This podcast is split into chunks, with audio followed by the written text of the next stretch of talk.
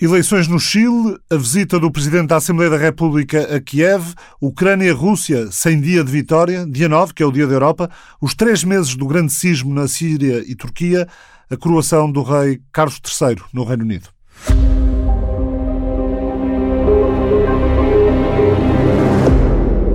Sobre os três meses dos grandes sismos que mataram dezenas de milhares de pessoas na Síria e na Turquia, converso com o jornalista Leonídio Paulo Ferreira, percorreu os territórios mais atingidos, em reportagem para o Diário de Notícias, sobre a eleição do Conselho Constitucional no Chile. Recupera este certo a entrevista com a investigadora Paula Borges Santos, do IPRI, Instituto de Relações Internacionais, é doutorada em História, estuda os fenómenos do autoritarismo e da emergência das democracias comparando realidades históricas na Europa e na América Latina. Esteve no Mapa Mundo da TSF, juntamente com Diana Soller, com quem antecipamos aquilo que pode ser o dia 9 de maio na Guerra da Ucrânia, um dia muito simbólico para a Rússia, dia da vitória sobre a Alemanha nazi na Segunda Guerra Mundial, a Grande Guerra Patriótica, como lhe chamam na Rússia. É também o Dia da Europa, 9 de maio, dia que a TSF vai assinalar a partir do Parlamento Europeu, em Estrasburgo, sobre a visita a Kiev que aconteceu esta semana.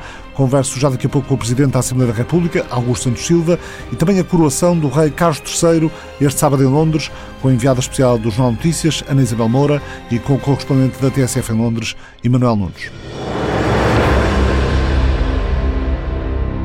Ficou o Parlamento ucraniano rendido ao apoio da Assembleia da República Portuguesa? Que resultados retira da visita a Kiev esta semana?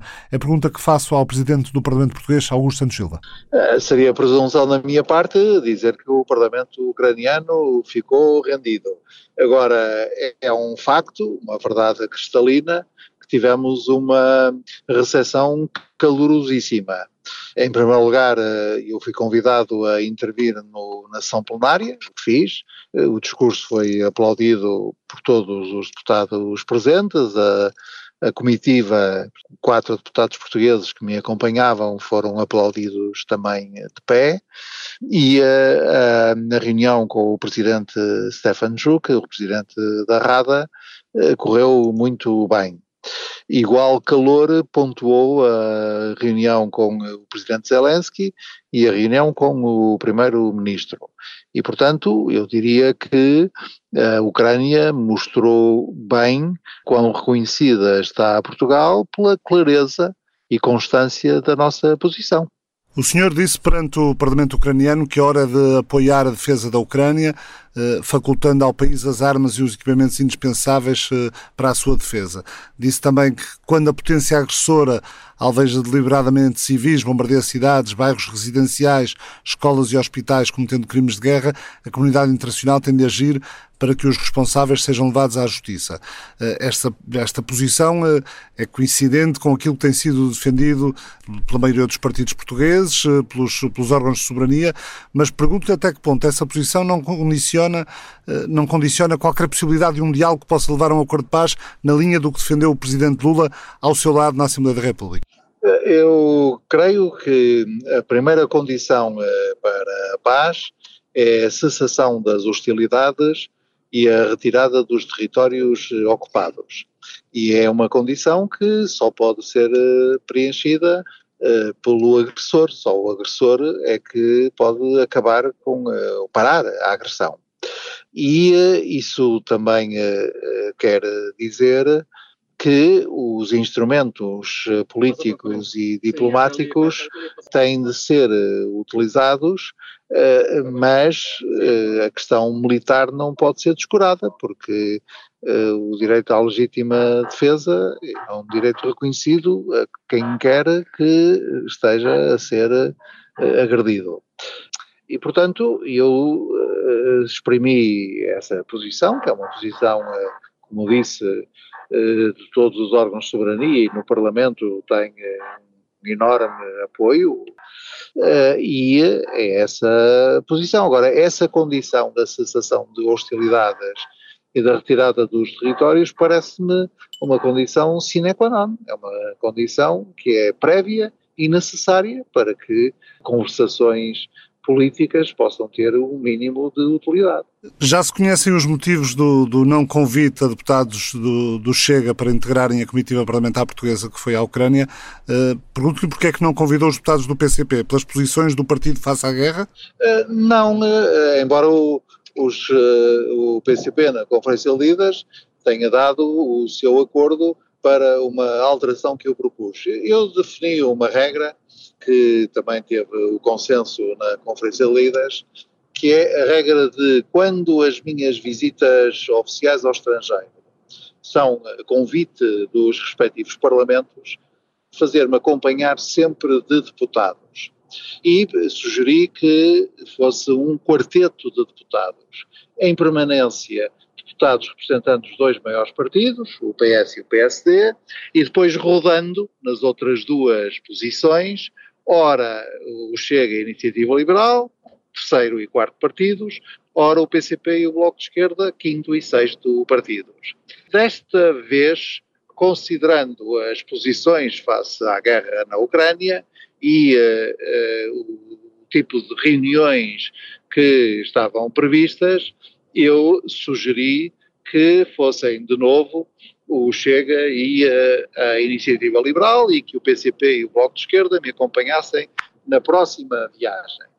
Uh, o, ambos concordaram e o Bloco de Esquerda disse-me, na reunião de líderes, portanto disse frente aos outros líderes, que aceitava esse critério, mas que se eu os tivesse convidado, eles aceitariam ir, coisa que o PCP necessariamente não aceitaria, porque o PCP nem sequer esteve presente quando nós fizemos a sessão com o Presidente Zelensky. Como, entretanto, o Chega eh, demonstrou, a meu ver, que não garante o cumprimento das regras mínimas de cortesia com os chefes de Estado estrangeiros, e eu decidi eh, excluí-lo das minhas deslocações que envolvessem reuniões com chefes de Estado, governo, o ministro dos estrangeiros, dos estrangeiros.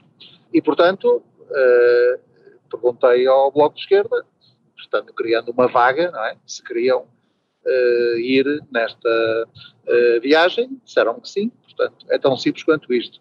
O senhor também disse no, no, discurso em Kiev que a guerra na Ucrânia diz respeito a toda a Europa. A Europa não pode permitir que a lógica de expansão imperialista uh, a coloque de novo à beira do abismo. Dia 9 é dia da Europa. Perante tudo o que está a acontecer, uh, há razões para celebrar? Há razões para celebrar, sim, porque a unidade europeia, a voz própria da Europa, a referência que a Europa é em matéria de combinação das liberdades, do crescimento e da coesão social, tudo isso deve ser celebrado. É uma celebração que se vai fazer, como se fez ano passado, num momento especialmente difícil para a Europa, para a segurança da Europa, para a estabilidade da Europa. E, portanto, nós devemos fazer as comemorações do 9 de maio, tendo consciência eh, dos desafios que enfrentamos. Mas vale a pena fazer essas comemorações porque é na fidelidade aos valores e às orientações fundamentais da Europa que nós podemos encontrar as respostas para os desafios.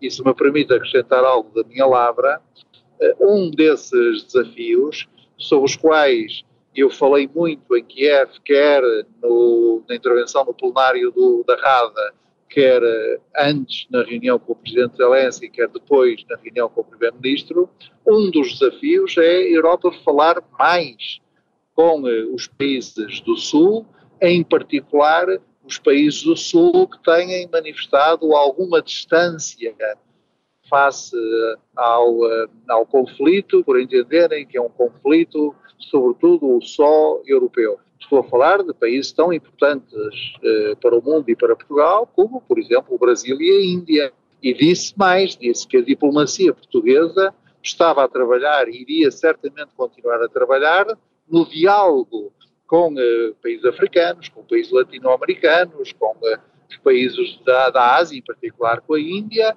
para que todos compreendêssemos que o que está aqui em causa é evidentemente a independência e a integridade territorial da Ucrânia, mas é também a segurança da Europa e é também o direito internacional. E, portanto, isto é uma tarefa de todos. Muito obrigado, Sr. Presidente da Assembleia da República, Augusto Santos Silva. Voltamos à guerra da Ucrânia e ao Dia da Europa mais adiante.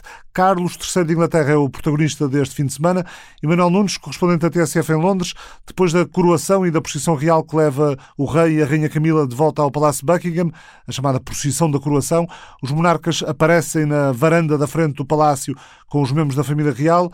Depois disso, a organização The Big Lunch, que também organizou as celebrações do jubileu de platina da falecida Rainha Isabel II, o The Big Lunch está a organizar uma festa nacional este domingo e, Manuel, há também um concerto em Windsor.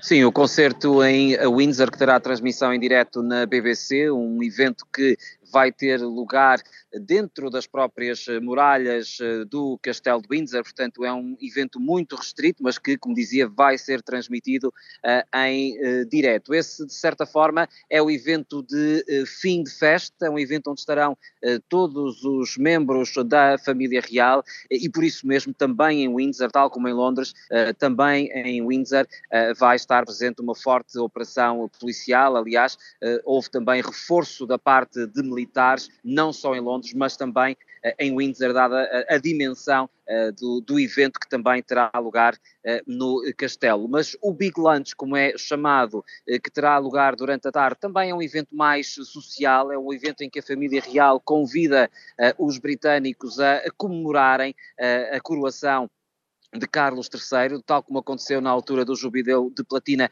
estes almoços vão se verificar em todo o país, resta esperar que o tempo também uh, ajude, mas os almoços vão acontecer uh, em, todo, em todo o país, em várias ruas, inclusivamente uh, há alguns municípios que não estão sequer a cobrar as taxas que normalmente seriam cobradas quando é necessário cortar as ruas, portanto este é de facto um evento especial e se houver grupos de vizinhos que se juntam e que queiram cortar uma pequena pequena rua uh, residencial, uh, o, os municípios, vários municípios do país estão a autorizar uh, que isso aconteça. Portanto, será acima de tudo esse ambiente de, de festa que vai, vai prolongar-se ao longo de todo o dia de domingo, sendo que depois, na segunda-feira, não há nenhuma agenda pública para os, para os membros da, da, da, da, família real, em particular para o rei Carlos III e a rainha Camila, eles não vão estar em nenhum dos eventos eventos de um, voluntariado, porque o dia de segunda-feira é feriado aqui no Reino Unido, também precisamente para comemorar a coroação, e mais uma vez o apelo da família real é, para, é que eh, na segunda-feira eh, quem possa, eh, quem puder voluntariar, voluntariar-se num dos, numa organização local, que o faça, precisamente também como forma de assinalar a coroação eh, de Carlos III, ele que também eh, está ligado a muitas instituições eh, de solidariedade e, portanto, também tem essas ligações próximas com muitas organizações que, que se dedicam a ajudar quem mais precisa. Emanuel Nunes, correspondente da TSF em Londres, fora destas zonas por onde passou a coroação, desde logo a Abadia de Westminster, o Palácio de Buckingham, também a manifestação de republicanos em Trafalgar Square. Fora destas zonas, Ana Isabel Moura, enviada especial do Jornal Notícias, eh, há uma Londres eh, a quem a coroação, basicamente, nos últimos dias passou ao lado.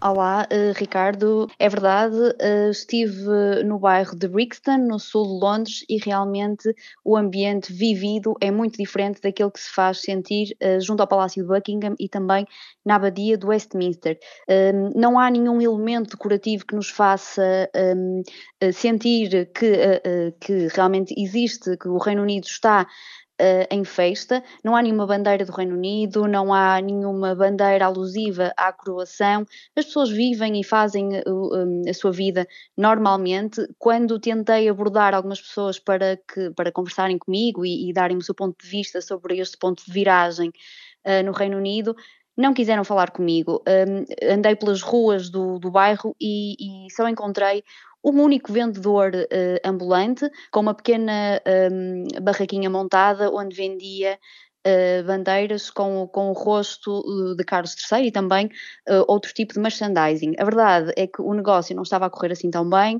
como esperado, porque realmente na zona, uma zona essencialmente, onde essencialmente residem imigrantes, Uh, não, as pessoas não têm interesse em comprar este tipo de merchandising.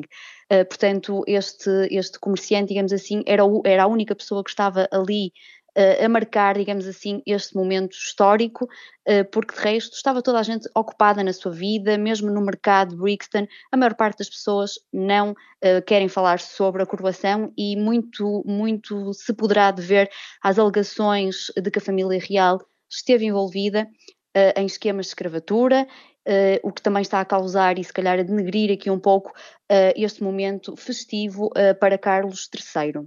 Fora isso, fora essa, hum, além dessa zona, ou seja, é um ambiente muito diferente daquilo que por estes dias também pudeste ver mais no centro na cidade, nas zonas mais turísticas. Aí sim sente-se mais a, a, digamos, a iconografia da família real é muito diferente. Eu, eu eh, portanto, eh, estamos só eh, à distância de 5 km de distância entre Westminster e Brixton e realmente eu diria que parece que estamos em dois países diferentes, porque em Westminster é uma loucura, é bandeiras do Reino Unido por todo o lado, é difícil andar nas ruas devido ao grande fluxo de pessoas que existem e realmente em Brixton parece que nada se passa.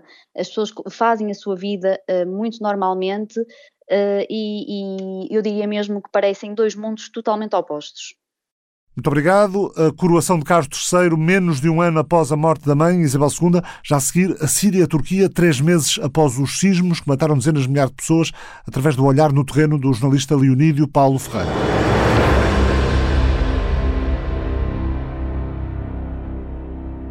Leonídio Paulo Ferreira, diretor adjunto do Diário de Notícias, escreveste esta semana que parte da província de Idlib escapa ao controle do regime de Damasco, é o último bastião dos rebeldes sírios, e está sobrepovoada por gente em fuga da guerra. Hum, a ajuda humanitária chega da vizinha Turquia. Uh, entraste pela fronteira de Bab al-Awa, não sei se estou a dizer uh, corretamente, mas é mais ou menos assim. Uh, o que é que viste? Quem é que manda ali? Bem, quem manda ali oficialmente é o chamado Exército Nacional Sírio, que apesar deste nome eh, é um, é um exército rebelde. Uh, mas uh, só eles controlam esta fronteira com, com a Turquia, mas uh, o, a província de Idlib, ou pelo menos o território de Idlib, que é controlado pelos rebeldes, está dividido por várias fações. Eh, algumas mais, mais laicas, eh, ligadas a, aos primeiros momentos da, da, revolta contra o Assad, mas também há grupos eh, islamitas. há, por exemplo. Aliás, onde entrou depois a influência do Daesh, que também que tentou Exatamente. criar bases aí. A maior parte dos grupos aqui não são ligados ao Daesh, mas o Daesh também se refugiou nesta, nesta região e, aliás, há poucos dias houve uma operação militar turca que hum, terá neutralizado, foi a expressão usada, o atual líder do, do, do Daesh. Mas não é o Estado Islâmico que, que controlará a maior parte daquela, daquela, daquela, daquela província. Aliás, a própria província, neste, a província tem à volta de 6 mil quilómetros quadrados, neste momento os rebeldes só controlam metade. Uh, mas, de qualquer forma, é o bastião ainda dos rebeldes. Uh, estão lá mais ou menos 5 milhões de pessoas. Antes da guerra, começar em 2011, esta, esta província tinha mais ou menos um milhão de habitantes. Portanto, percebemos bem eh, a quantidade de gente em fuga que está ali e também se percebe que se tens ali muitos civis que meramente fugiram da guerra, numa questão de sobrevivência, percebes também que há famílias uh, de combatentes rebeldes que também se refugiaram ali e, portanto, um, há aqui um problema também com o futuro destas populações à medida que o exército Assad, com o apoio dos iranianos e dos russos, vai, vai avançando. Pelo que eu percebi, desde, desde os sismos tem havido menos combates uh, na, linha, na linha de frente às escaramuças e ao mesmo tempo também há um acordo tácito entre a Turquia e a, e a, e a Rússia para não haver ali bombardeamentos.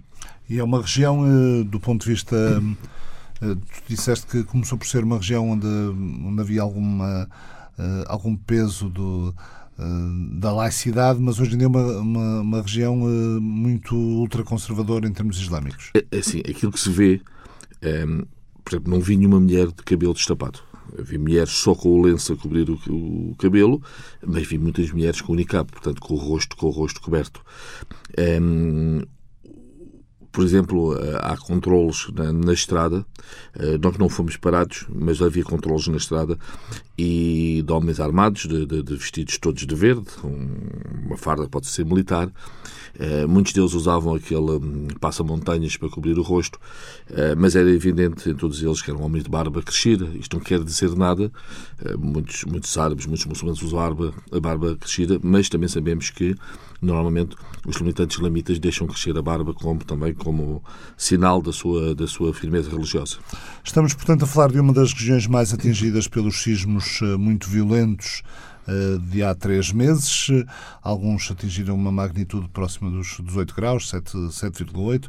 Eh, por ser uma zona politicamente rebelde, como já disseste, não terá, penso eu, o mesmo grau de apoio humanitário uh, que terão tido outras zonas atingidas pelos sismos.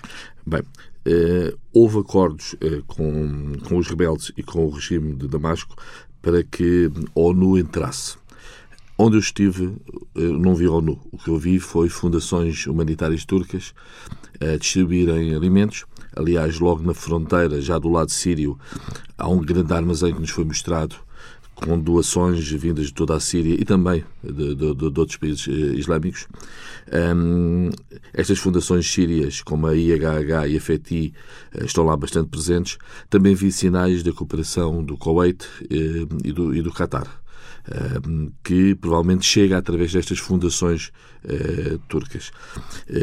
Calcula-se que morreram nestes sismos de 6 de fevereiro 50 mil pessoas no lado turco e cerca de 10 mil no lado, no lado sírio. Cerca de 10 mil cerca de, no, no, lado, lado sírio. sírio. Ainda que os números do lado sírio possam estar uh, subestimados. Claro. Um, agora, repara, um, esta zona de Idlib, uh, sob o controle dos rebeldes, um, ela própria é muito habitada por gente que vive em tendas e em casas mais, mais, mais, mais precárias. precárias. E, portanto, Presumo também que aquele efeito dos prédios a desabar terá sido diferente do que aconteceu nas, nas, cidades eh, turcas. E hum, a zona que eu, que, eu, que, eu, que, eu, que eu visitei tinha uma outra particularidade. É uma zona muito rochosa. E, hum, e estas zonas rochosas resistiram melhor uh, aos abalos sísmicos. Estou-te a dizer isto não por ser um especialista em sismos, mas porque, por exemplo, visitei Antáquia, na Síria, que é uma cidade que hum, praticamente todos os prédios vão ser demolidos ou já foram demolidos, mas que há um bairro na encosta eh, da montanha, um bairro assente em rocha, que foi o que resistiu melhor uh, aos sismos. É, é complicado ver destruição em Idlib quando se percebe que muitos dos campos, por exemplo, vê-se muitas tendas ao longo do caminho. Eh, tendas já hum, com sinais, claro, terem muitos anos. Portanto, muita gente que vive em tendas como refugiados. Quando vais ao lado turco, tu vês tendas, mas vês tendas novas, portanto, que foram montadas nos últimos meses para pessoas que ficaram sem, sem casa. E, portanto, e, e, percebes que a situação é melhor eh, em termos de apoio às pessoas e de recuperação pós-sismo, digamos assim, no território turco?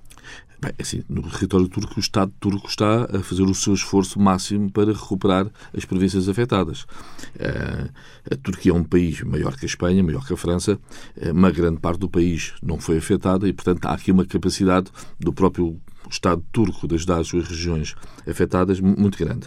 Portanto, eu não tenho dúvidas que a capacidade de resposta, tanto na província de Gaziantep, que eu visitei, como na província de Hatay, que também visitei, é, é Bem, há promessas do Presidente Erdogan de eh, mais de meio milhão de casas no espaço de dois, três anos e metade deste, destas casas feitas no espaço de um ano.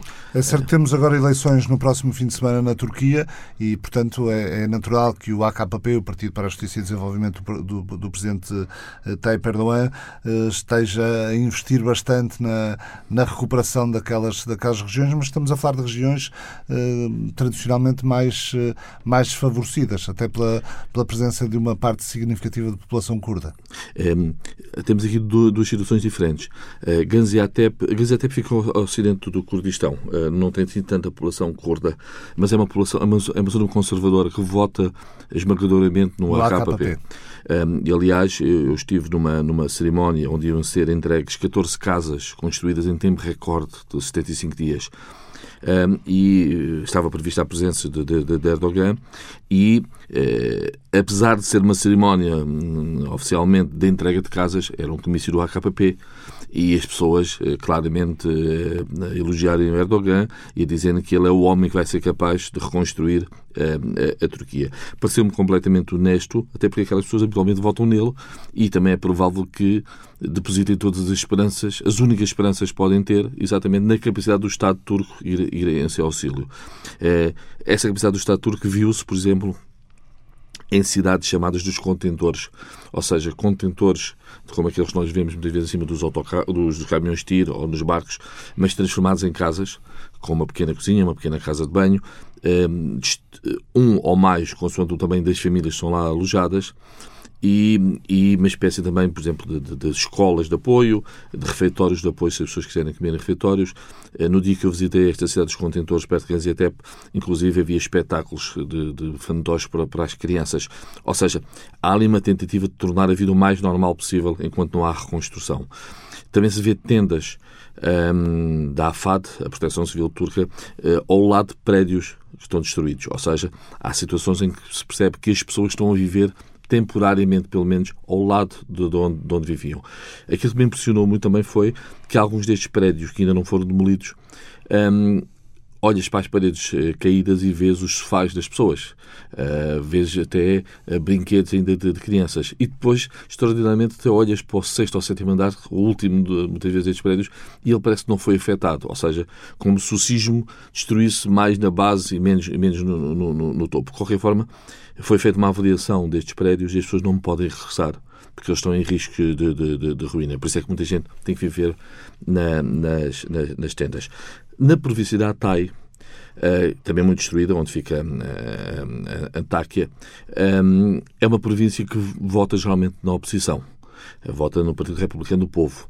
Uh, e, portanto, aqui, a seguir aos sismos, foi onde se houve mais críticas ao desempenho do Estado, mas umas críticas que depois também acabaram por ser contraproducentes para o Partido Republicano do Povo, porque eh, o AKP está no poder desde 2002, eh, ou seja, as últimas duas décadas são de, de, de, de controle de Erdogan e do seu partido, eh, mas quando se percebe os prédios caíram, caíram prédios de várias épocas, ou seja, aquela acusação inicial de que houve laxismo nas regras de construção nos últimos 20 anos, porque realmente houve um grande boom económico na Turquia e porque claramente houve muita construção.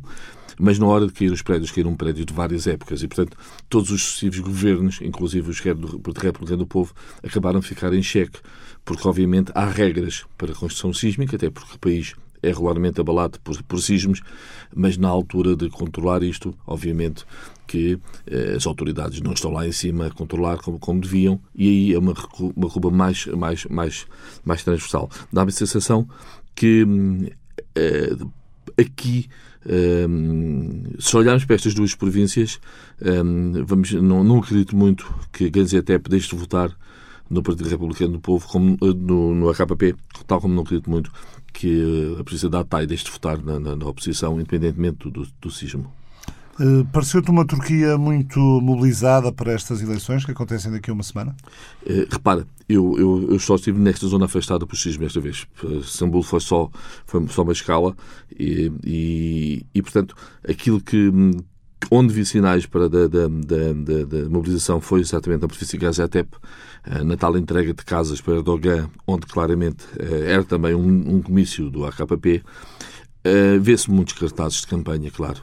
Uh, mas também se vê muitos cartazes de campanha, curiosamente, do, dos deputados locais. Ou seja, não esquecer que, em simultâneo com as eleições presidenciais de 14 de maio, há eleições para, para o Parlamento. E, portanto, um, o que se vê muito também é os cartazes dos candidatos de, de, de, das regiões, uh, alguns deles também, o cartaz deles ao lado uh, do líder partidário. E isso até se calhar vê-se mais o, o candidato mais o presidente Erdogan. Ou seja, como se Erdogan fosse ali também um garante uh, para aquele deputado para, para, para, para ser eleito. Leio precisamente no Diário de Notícias que membros das delegações ucraniana e russa se agrediram na Turquia esta sexta-feira. Dois membros das delegações uh, desentenderam-se após um incidente com uma bandeira da Ucrânia. O episódio de agressão entre membros das delegações ucraniana e russa aconteceu durante uma cimeira em Ankara esta sexta-feira.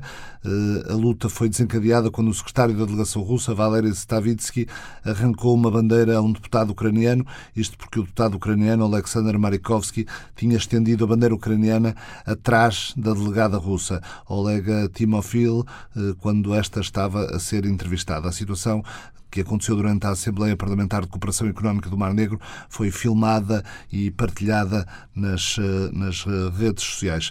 Muito obrigado, Leonídio. Os ministros das Relações Exteriores, os ministros Estrangeiros dos países da Liga Árabe participam este domingo numa reunião com caráter de emergência para examinar o conflito no Sudão e a possibilidade de readmissão da Síria no bloco de países que fazem parte eh, da organização da Liga Árabe, afirmou uma fonte diplomática.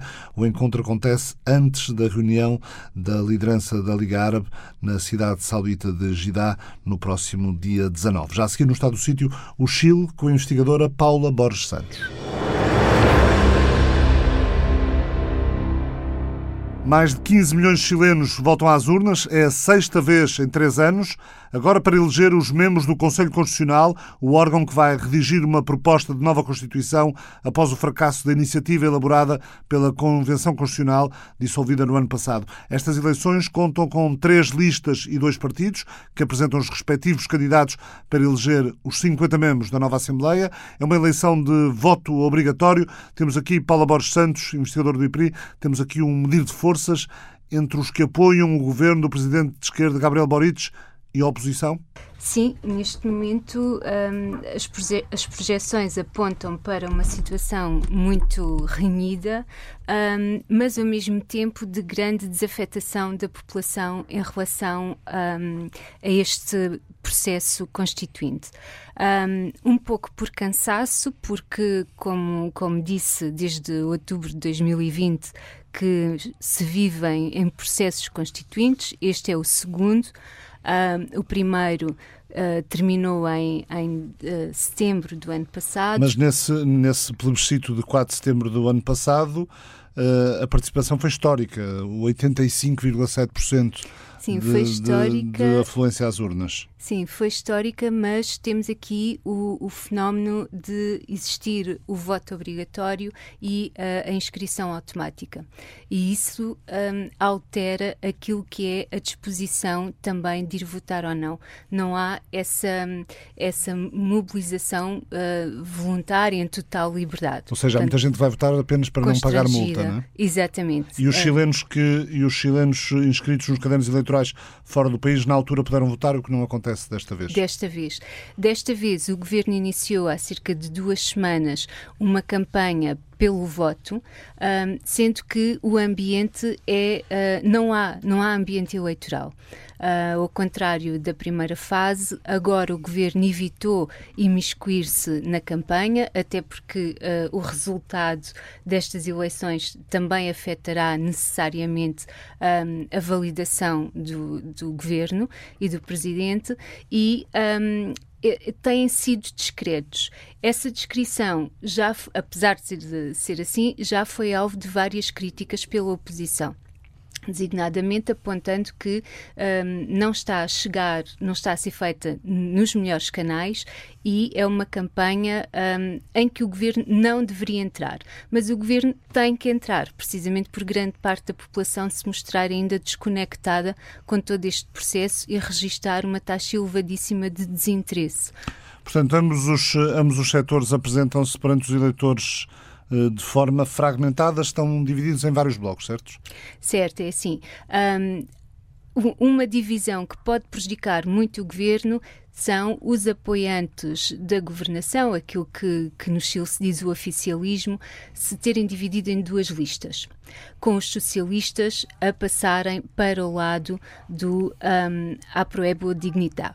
Um, isso é uma transformação importante, mas pode fragilizar o governo. Nestas duas listas, um, para haver uma vitória da governação tem que alcançar 21 um, membros eleitos, estamos a falar de mais de 20% dos votos, um, e esse cenário uh, deve ser difícil de alcançar, sobretudo porque do outro lado, existem um, outras listas e uh, as oposições, sobretudo aquelas que se situam à direita, podem capitalizar muitos votos uh, por questões que não têm a ver com os temas constitucionais, mas têm a ver com motivos conjunturais, ou seja, a questão da segurança no Chile é neste momento e da criminalidade uma questão um, central para os cidadãos.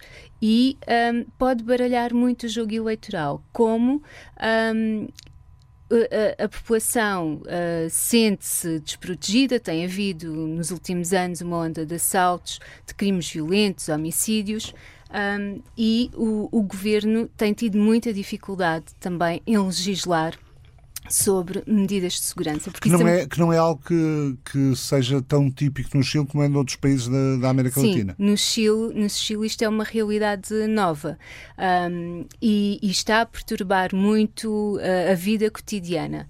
Inclusivamente, os próprios empresários sentem dificuldades eh, neste cenário de maior insegurança, as próprias empresas.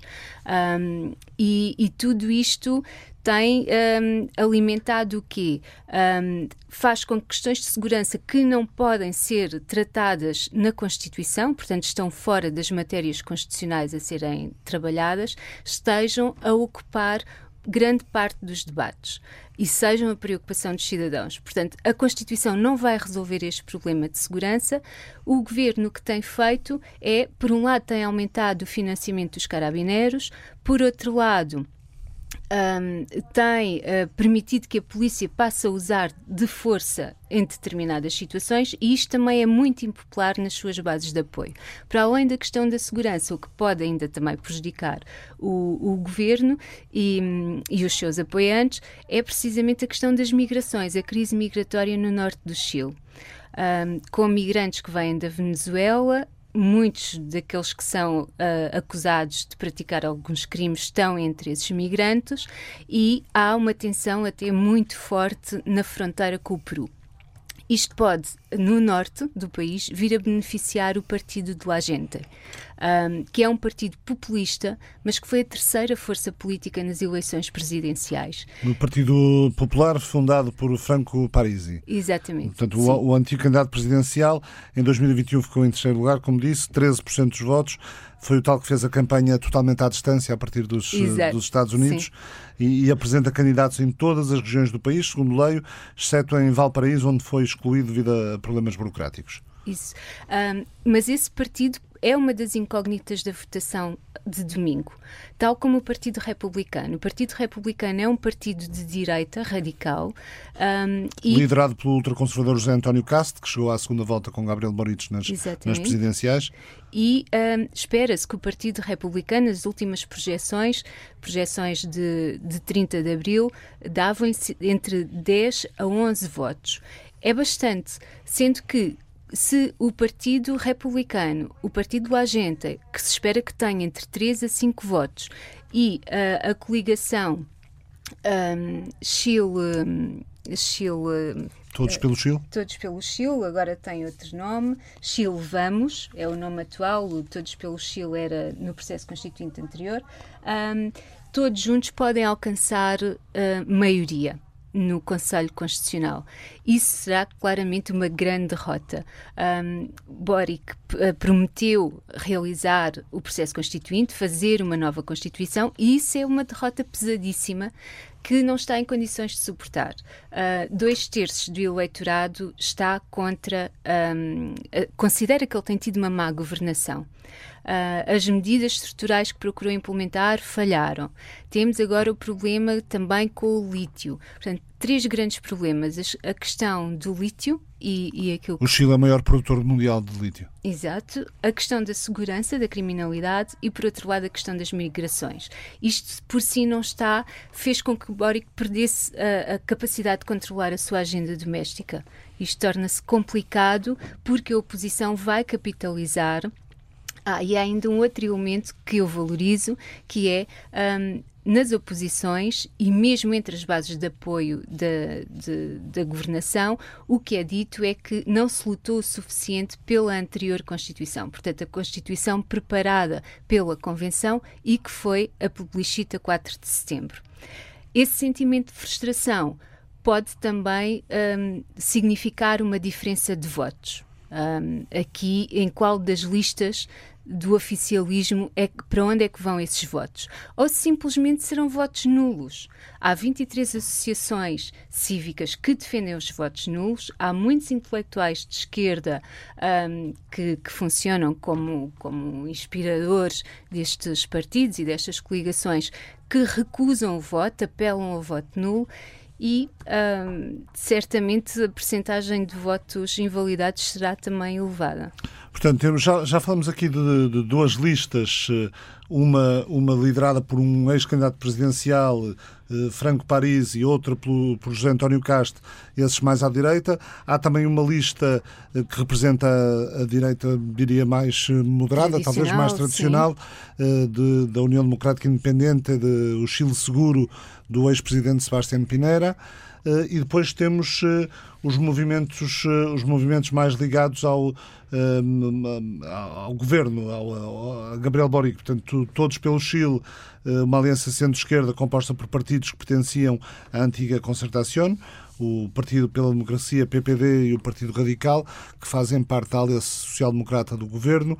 Eles juntam-se à Democracia Cristã, que não está no Executivo, e depois temos o outro, o outro bloco, a Unidade para o Chile, do, da coligação de partidos de esquerda, que apoiam o Presidente Gabriel Boric. Os membros incluem a Frente Ampla, um grupo fundado pelo próprio Presidente, mais o Partido Comunista. A lista conta igualmente com o Partido Socialista e o Partido Liberal, que romperam com os parceiros de uh, centro-esquerda. É muito uh, interessante, desculpe interrompê-lo, Ricardo, é muito interessante o papel do Partido Comunista e do Partido Liberal nesta, nesta eleição.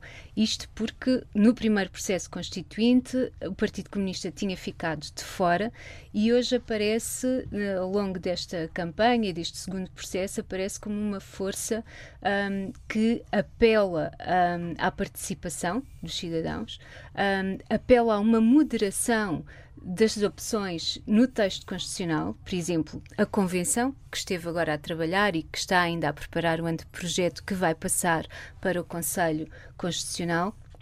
Uh, isso é através de uma comissão de peritos, um grupo de 24 profissionais nomeados pelos partidos que, no fundo, uh, apresentam, colocam em cima da mesa algumas bases para, se, para a partir daí ser trabalhada a Constituição. Ou seja, no caso do Chile, não é propriamente uma Assembleia Constituinte como aconteceu em Portugal a seguir ao 25 de Abril e também não é como, como aconteceu há uns anos depois da crise bancária na Islândia, quando um grupo de cidadãos foi escolhido para fazer uma Constituição a partir do zero. Não é, não é disso que estamos a falar. Não, não. Um, esse ponto é importante. Esta, um, este Conselho e este, aliás, os processos constituintes no Chile, quer o anterior, quer este, eles têm por princípio, o poder de reforma. O que é que isto significa? Significa que não é uma Assembleia uh, soberana. A ideia de soberania popular uh, foi uh, posta de lado na montagem deste processo constituinte.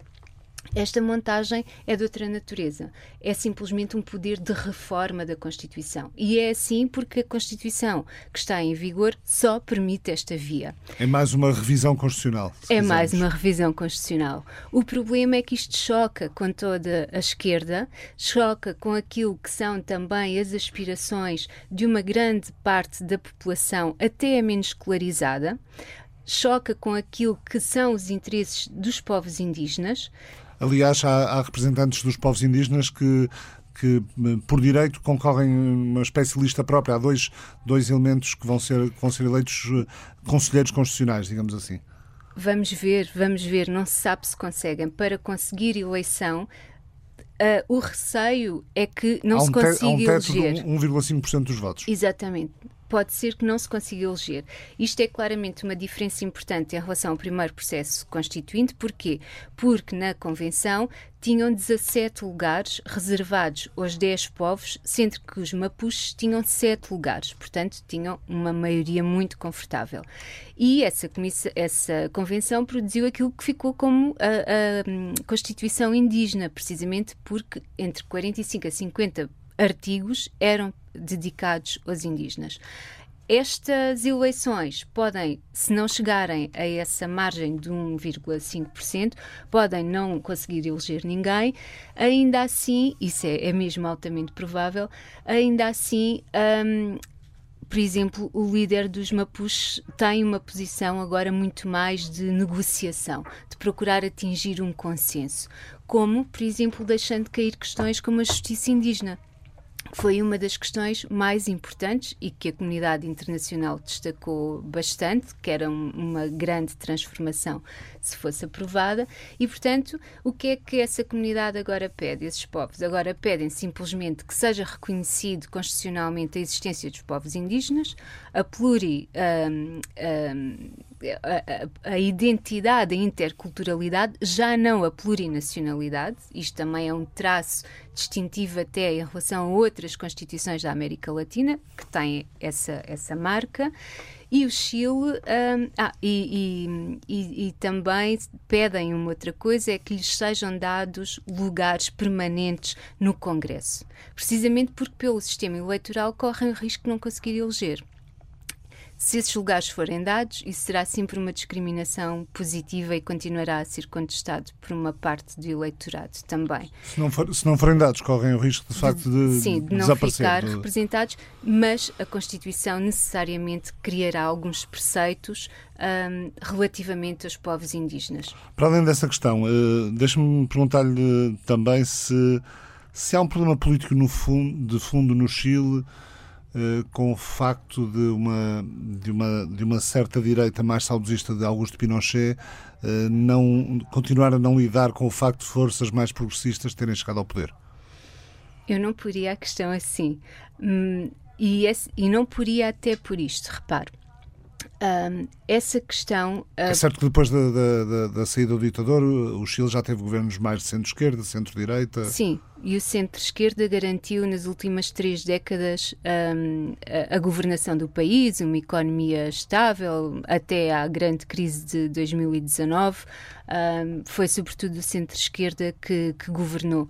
Um, e não é por acaso que o Boric vai buscar, agora na última remodelação, várias pessoas de centro-esquerda, lideradas pela Ministra do Interior, precisamente porque uh, as suas pessoas, as suas medidas não estavam a resultar.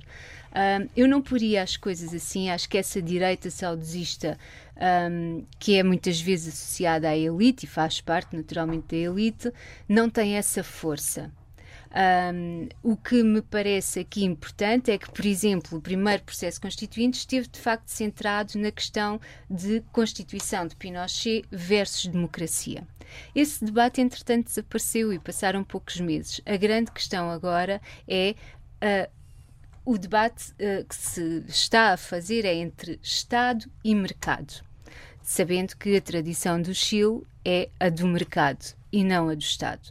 O que é que se passa? É que o Chile, ao contrário de todos os países do Cone Sul, tem um, uma Constituição que não um, entra nesse património constitucional da América Latina, onde todas as Constituições têm direitos sociais, económicos e culturais um, densíssimos, muitas, muitas normas, e o Chile não tem uh, essa, essa marca. Ao fim e ao cabo, é isso que está em causa: é inscrever na Constituição o máximo desses direitos.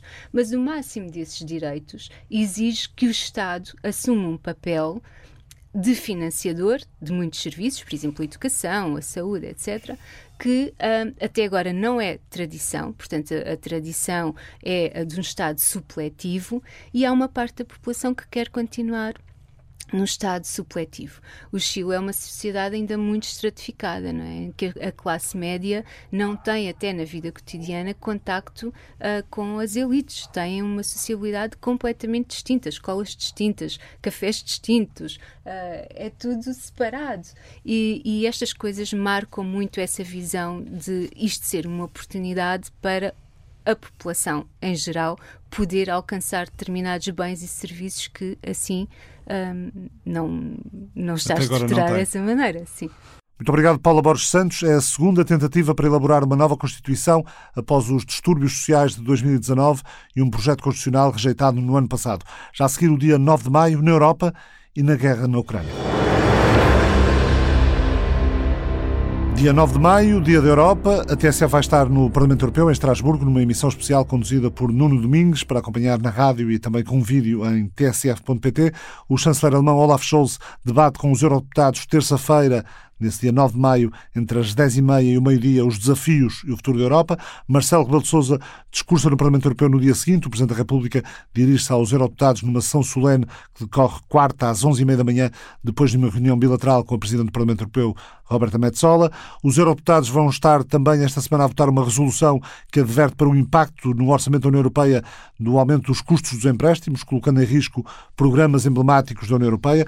Os eurodeputados vão dar luz verde à ratificação da Convenção de Istambul. A União Europeia prepara-se para finalmente ratificar a Convenção para a Prevenção e o Combate à Violência contra as Mulheres, na sequência de um parecer do Tribunal de Justiça de 2021.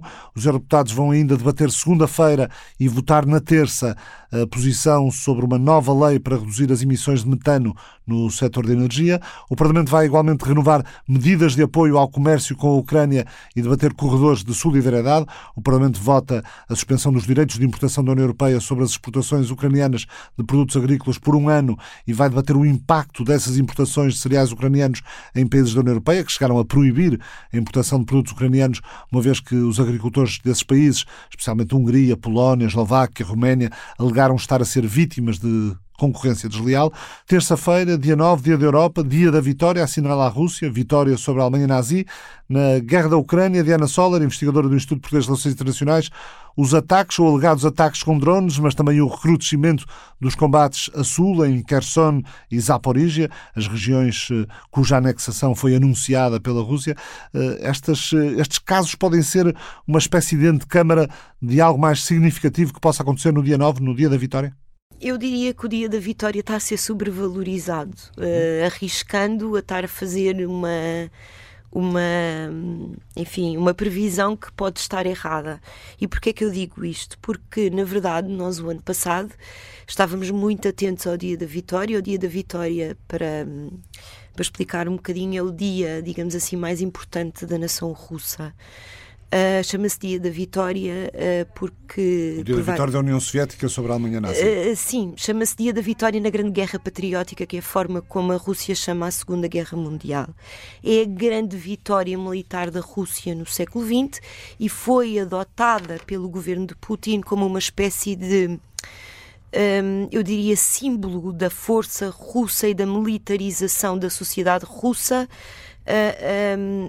praticamente desde que Putin se tornou presidente da Rússia e resta acrescentar com, com grande, recebido com grande entusiasmo pela, pela população russa. Portanto, o dia da vitória é efetivamente um dia uh, excepcionalmente importante para a nação russa, há desfiles militares, há chefes de Estado estrangeiros convidados para se sentar na tribuna com Vladimir Putin a ver uh, os desfiles militares e há essencialmente um discurso muito importante, ou que pretende ser muito importante, uh, uh, da parte de, de, de, Vladimir Putin durante esse mesmo desfile militar.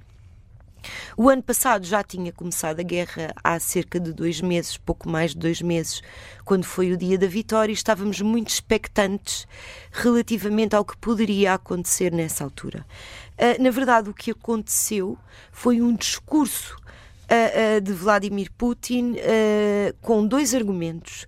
Por um lado, a justificação de porque é que a operação militar especial deveria centrar-se no Donbass daí para a frente, ou seja, no fundo, assumindo que o objetivo Kiev, que tinha sido abandonado há poucos dias, era para manter abandonado, digamos assim, portanto, de alguma maneira, um reconhecimento de uma vitória estratégica, da primeira vitória estratégica da Rússia uh, uh, nesse, na, no conflito com a Ucrânia, e em segundo lugar, uma mudança que já, já tinha indícios, mas que se tornou bastante clara nesse dia, que é uma mudança relacionada com o facto da Ucrânia e dos ucranianos se terem tornado, no discurso de Putin, Uh, uh, quase não inimigos, digamos assim, da Rússia, e esse inimigo é substituído por uma cadeia uh, que parte dos Estados Unidos, que tem uma espécie de um braço armado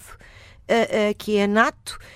Que depois se concretiza no terreno através da, da, da, do domínio de Washington e da NATO sobre o executivo ucraniano Uh, e uh, uh, um grupo de neonazis, segundo a, segundo a retórica russa, que põe em perigo principalmente a existência de cidadãos russos e da cultura russa dentro de, de, território ucraniano. Portanto, o dia 9, o dia da vitória do ano passado, foi o dia de uma viragem estratégica uh, no discurso russo, uh, que passou, por um lado, pela. Um, pela, um, pela assunção de que a Rússia, de alguma maneira, estava a perder uh, uh, alguma. Um, perdeu um dos seus objetivos estratégicos na guerra da Ucrânia e, por outro, uh, que os ucranianos acabavam por ser o alvo menos importante nesta guerra, que tinha outros protagonistas que afinal não eram a Ucrânia. E isto leva-me a crer que este ano. Uh, por um lado, a Rússia poderá não ter grandes anúncios a fazer, mas também não me parece mas que faça lado, sentido. Do lado ucraniano há as expectativas Exato. criadas relativamente à contraofensiva. Uh, uh, que não me parece, é exatamente isso, não parece que faça sentido que a Ucrânia use uma data marcada para começar uma contraofensiva. as expectativas Uh, uh, de, que, de que a Ucrânia uh, venha a usar o dia 9 são expectativas alimentadas essencialmente pela retórica russa. Uh, no fundo, isto é uma coisa que, que, que, que tem sido dita uh, uh, muitas vezes nos últimos dias. Uh, e tem sido dita principalmente pelos responsáveis russos.